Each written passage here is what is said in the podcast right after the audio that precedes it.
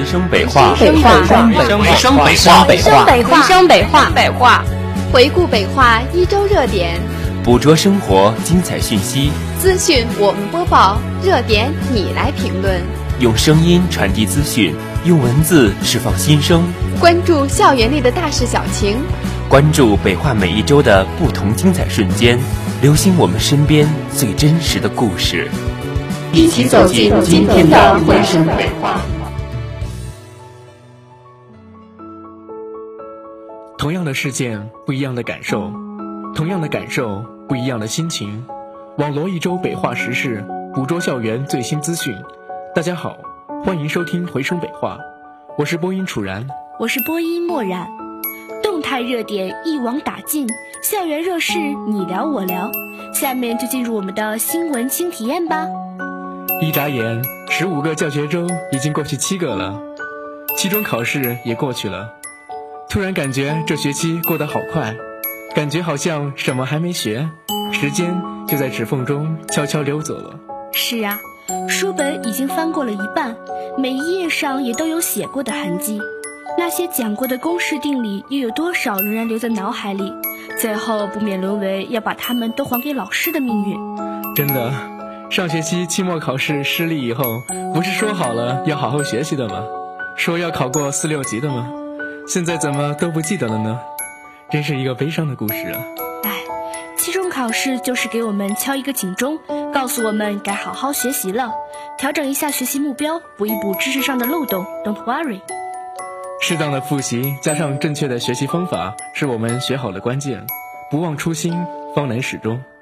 好了，话不多说，下面就进入重点新闻大搜罗。首先是国际交流板块。四月十五日至十七日，陈彪华副校长带队，我校知名特聘外籍教授 David，招生办公室主任徐海军，江苏招生组组长、产品设计系系主任周小茹，机电工程学院张扬等一行五人，来到我校江苏省优质生源基地校江苏省丹阳高级中学、南京师范大学附属扬子中学等我校优质生源基地中学进行回访交流。回访期间，陈彪华副校长向优质生源基地中学介绍了我校最新的科研成绩、科学发展、人才培养情况。徐海军主任解读了本科招生的相关情况和政策。David 教授应邀为两校师生带来了主题为“双氧水丰富多彩的化学反应”的精彩讲座。每场讲座均有五百余名学生和化学教师参加，推进了我校知名教授走进中学的活动进展。此次活动，江苏卫视、南京电视台、镇江电视台、丹阳电视台、丹阳日报、镇江日报、江苏教育报等多家电视台报纸媒体争相报道。David 教授通过演示变色反应、时钟反应、震荡反应、发光反应、歧化反应五组化学实验的神奇效果，结合相关理论知识的讲解，将深奥的化学原理用通俗易懂和趣味奇幻的形式进行了重新诠释，极大地激发了在场学生对学习化学的浓厚兴趣，启发了学生创新性思维。David 教授语言风趣幽默，实验神奇妙幻。还现场邀请多名学生积极参与了现场化学实验演示，在短短的一个半小时的讲座过程中，同学们掌声不断，欢呼连连。David 教授指出，化学的魅力和作用是无穷的，欢迎爱好化学的同学们可到我校继续深造，为社会和我国化学事业的发展做出贡献。讲座结束后，David 教授还与学生进行亲密交流，解答了同学们的疑问。新闻微评论：江苏招生组基于知名教授走进中学、高中教师走进北化、优秀学子回高中母校等方式，积极开展我校与江苏省重点中学的交流与合作，拓宽了双方共同培养优秀创新人才方式，为来年我校在江苏省的招生工作奠定良好基础。未来将通过优质生源基地平台，为我校输送更多高素质的优秀学子。四月十七日上午，塔里木大学孙庆桥副校长一行来我校考察访问，并在行政楼二二八室与我校进行对口支援工作例会。塔里木大学副校长孙庆桥，对外交流合作处处长李志军，生命科学学院党委书记钟林峰，生命科学学院副院长陈龙，西域文化研究院副院长廖兆宇，对外交流合作处马明，我校党委副书记兼纪委书记关昌峰，科学技术发展研究院常务副院长杨小平，合作交流部部长何宇俊，化学工程学院分党委书记山兰，经济管理学院院长于乐安，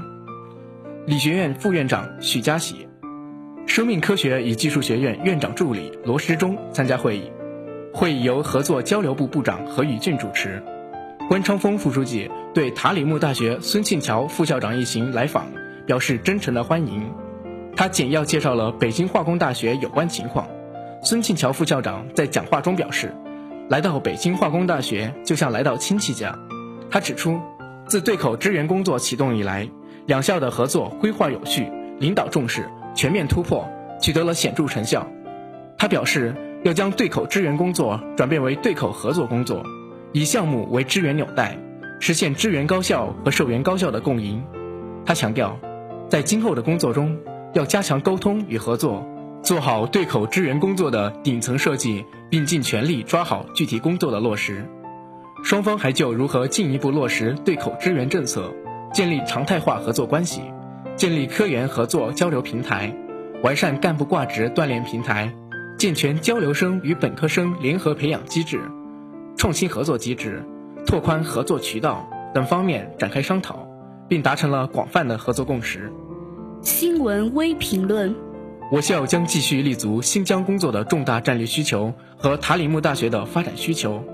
根据对口支援塔里木大学的目标和要求，制定详细计划，落实推动对口支援各项工作。将对口支援工作的重心继续下移到相关学院、相关学科，使对口支援工作更加落到实处，努力开展更多层面的交流合作，使对口支援工作更加完善。下面是会议精神板块。四月十八日，由北京化工大学校友总会主办，河南校友会承办的北京化工大学二零一五年校友会秘书长工作会暨创新招生宣传工作会在郑州召开。副校长、校友总会常务副会长李显阳出席，合作交流部部长、校友总会秘书长何宇俊，招生办公室主任徐海军以及四十余名各地校友会秘书长参加会议。会议由何宇俊主持，河南校友会会长张德恒致欢迎词。他对河南校友会能够承办此次会议感到十分高兴，对李显阳副校长以及全国各地校友会秘书长的到来表示热烈欢迎。他表示。河南校友会正在日渐壮大，与母校的联系越来越密切。他祝愿母校的明天更加辉煌。合作交流部部长、校友总会秘书长何宇俊代表校友总会向河南校友会表示衷心感谢。随后，他介绍了校友总会的工作情况以及校友总会举办的各种活动。他表示，目前关于建立健全地方校友会的组织机构。部分地方校友会换届事宜已有了初步的设想，北京化工大学校友会章程也形成了讨论稿，校友信息数据库正在逐步完善，为各地校友搭建重要的沟通平台，发挥维系校友与母校情感的纽带作用。他强调，多年来校友会工作得到各地校友会广大校友的关心和支持，希望大家今后一如既往的关心和支持。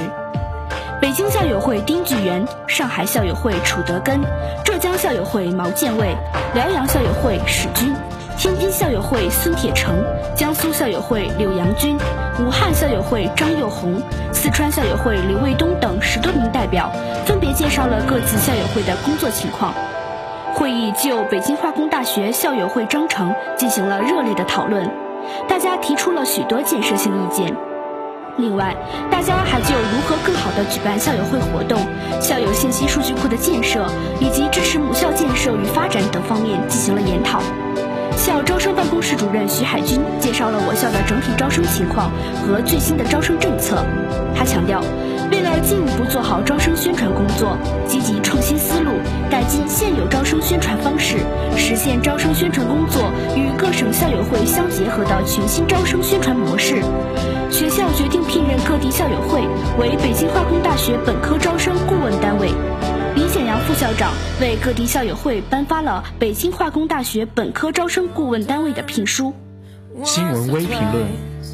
此次宣传工作会有利于各地校友的交流与合作，相互借鉴学习，有利于建立长效机制，保证校友会工作正常运转，也有利于我校的招生工作良好有序的展开。《礼记》有云：“师言，然后道尊；道尊，然后明之进学。”教师自古便是道德、知识、价值观的传授者，尊师重教更是一直被中华民族所推崇。为深入培育和践行社会主义核心价值观，用高尚师德引领敬业精神，在校园里营造尊师重教、尊重知识、尊重人才的良好氛围。今年三月至四月，校学生会在全校范围内继续开展了第十二届“我心中最亮的星”十佳教师评选活动。本届活动参评对象为二零一四年度担任教学任务的全体教师，分为院级初选和全校公选两个阶段。经过前期广泛宣传，全校学生积极参与到评选活动中，为自己心中最亮的星点赞。初选阶段中，各学院自行投票，东校区每学院推选出得票数前三名的专业课教师，北校区选出得票数排前八名的公共基础课教师，最终三十二名教师进入到公选环节。在全校公选阶段，组委会在两校区采用展板。彩喷等载体对教师风采进行展示，并通过北京化工大学官方微信平台和圣谷朝阳网络平台对候选教师事迹进行宣传，发动学生为候选人投票。截止公共投票环节结束，共有五千余名师生参与投票，累计票数达两万一千七百一十六票，在校园里掀起了尊师敬师的热潮。最后，根据综合得票率排名。哈利群等十名老师当选为本年度十佳教师。新闻微评论：十佳教师评选活动让大家更全面地认识到身边老师鲜为人知的故事，使我们更加爱戴一直默默付出的老师们。一名同学在官微留言：下一阶段，校学生会将以主题专访、在线交流、专题讲座等丰富形式，组织开展十佳教师走进同学中间，拉近师生距离。使更多学生进一步领略校园名师风采，并用高尚的师德引领敬业精神，营造尊师重教的文化氛围，深入培育和践行社会主义核心价值观。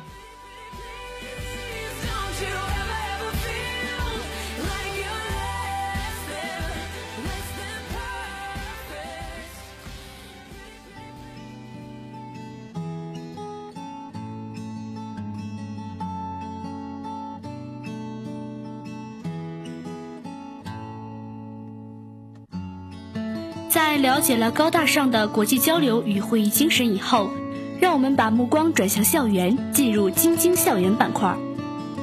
四月十六日晚，信息科学与技术学院蜂巢执行俱乐部成立仪式暨校园大使选拔赛决赛在图书馆多功能厅举行。学工办主任商云龙、信息学院分党委副书记汪雪琴、北京东方国信科技股份有限公司人力资源总监傅源。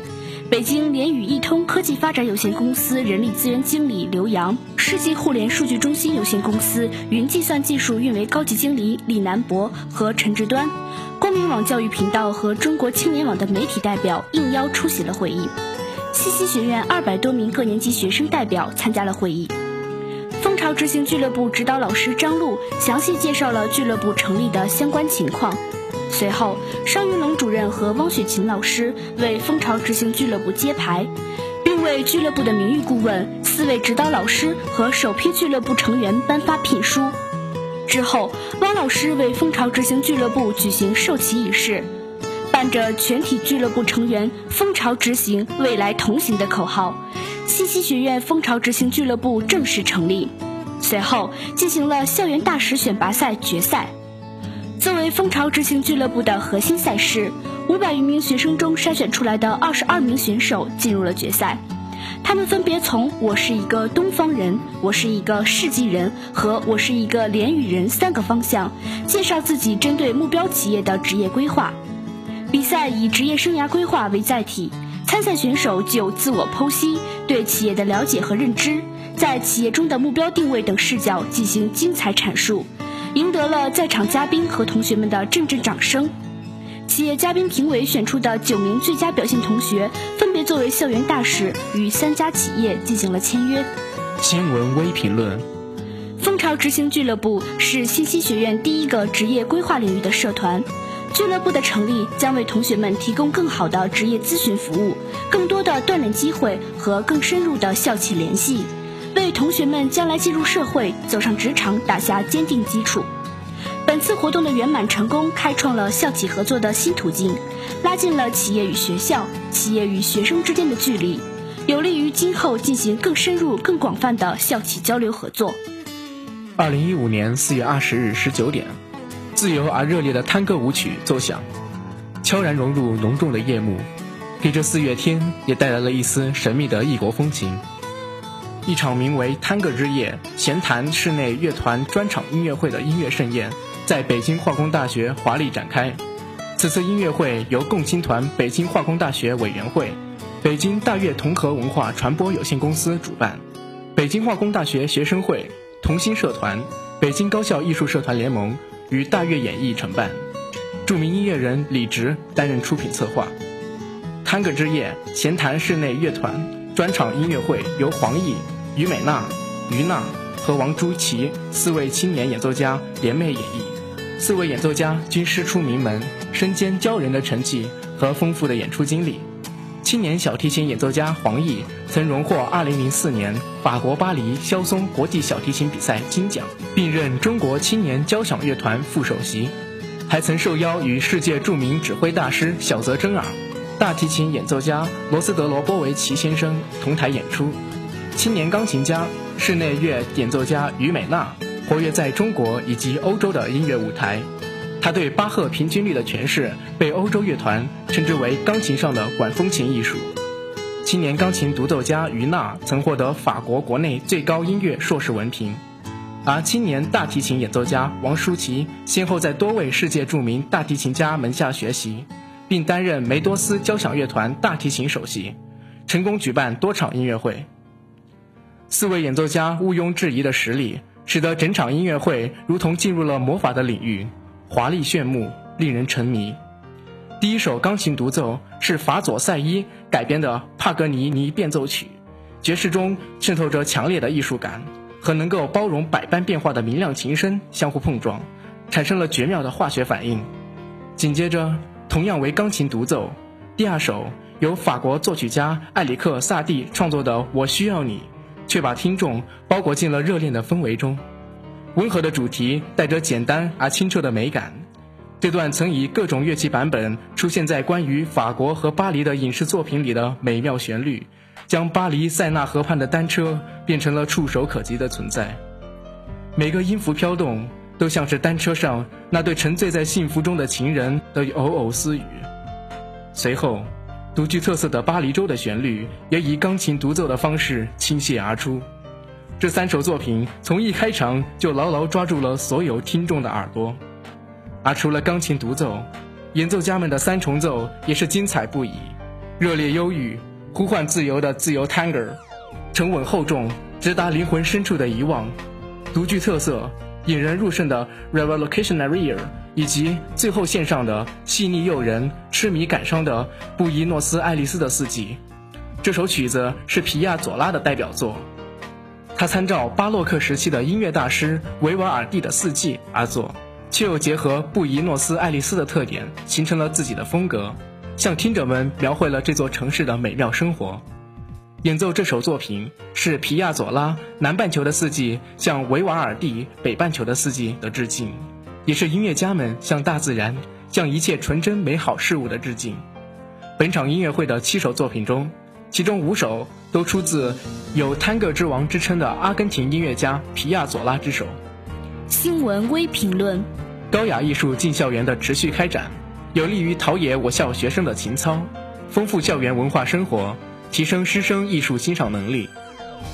四月二十一日下午。北京化工大学健美操高水平后备人才培养基地揭牌仪式在东校区会议中心举行。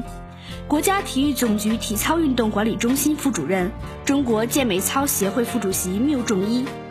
北京市大学生体育协会主席杜松鹏，国家体育总局体操运动管理中心事业发展部部长、中国健美操协会秘书长王佑平，教育部体育卫生与艺术教育司体育处处长刘海源，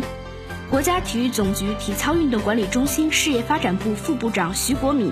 北京市大学生体育协会健美操艺术体操协会秘书长景观，北京化工大学党委副书记兼副校长。中国健美操协会副主席、中国大学生体育协会健美操艺术体操分会副主席、北京市大学生体育协会副主席任新刚出席此次揭牌仪式。学校各部处、各学院领导、教师和学生代表参加仪式。揭牌仪式上，任新刚副校长代表校党委对健美操高水平运动队表示祝贺，介绍了我校健美操高水平运动队的发展历史。他结合教学、师资、设施、人才选拔等方面，指出我校对健美操高水平运动队建设的重视与支持，并提出未来我校健美操高水平运动队的发展方向。国家体育总局体操运动管理中心副主任、中国健美操协会副主席缪仲一宣读了国家体育总局体操运动管理中心授予我校中国健美操协会高水平后备人才培养基地称号的通知。北京市大学生体育协会杜松鹏主席致辞，他对北京化工大学所取得的成绩给予赞扬，同时提出两点希望，即希望北京化工大学健美操高水平运动队可以为2017年全国学生运动会北京代表团做出贡献，输送优秀的训练员及运动员。希望学校可以开展更多的全民健身项目，营造重视体育、支持体育、参与体育的氛围。新闻微评论：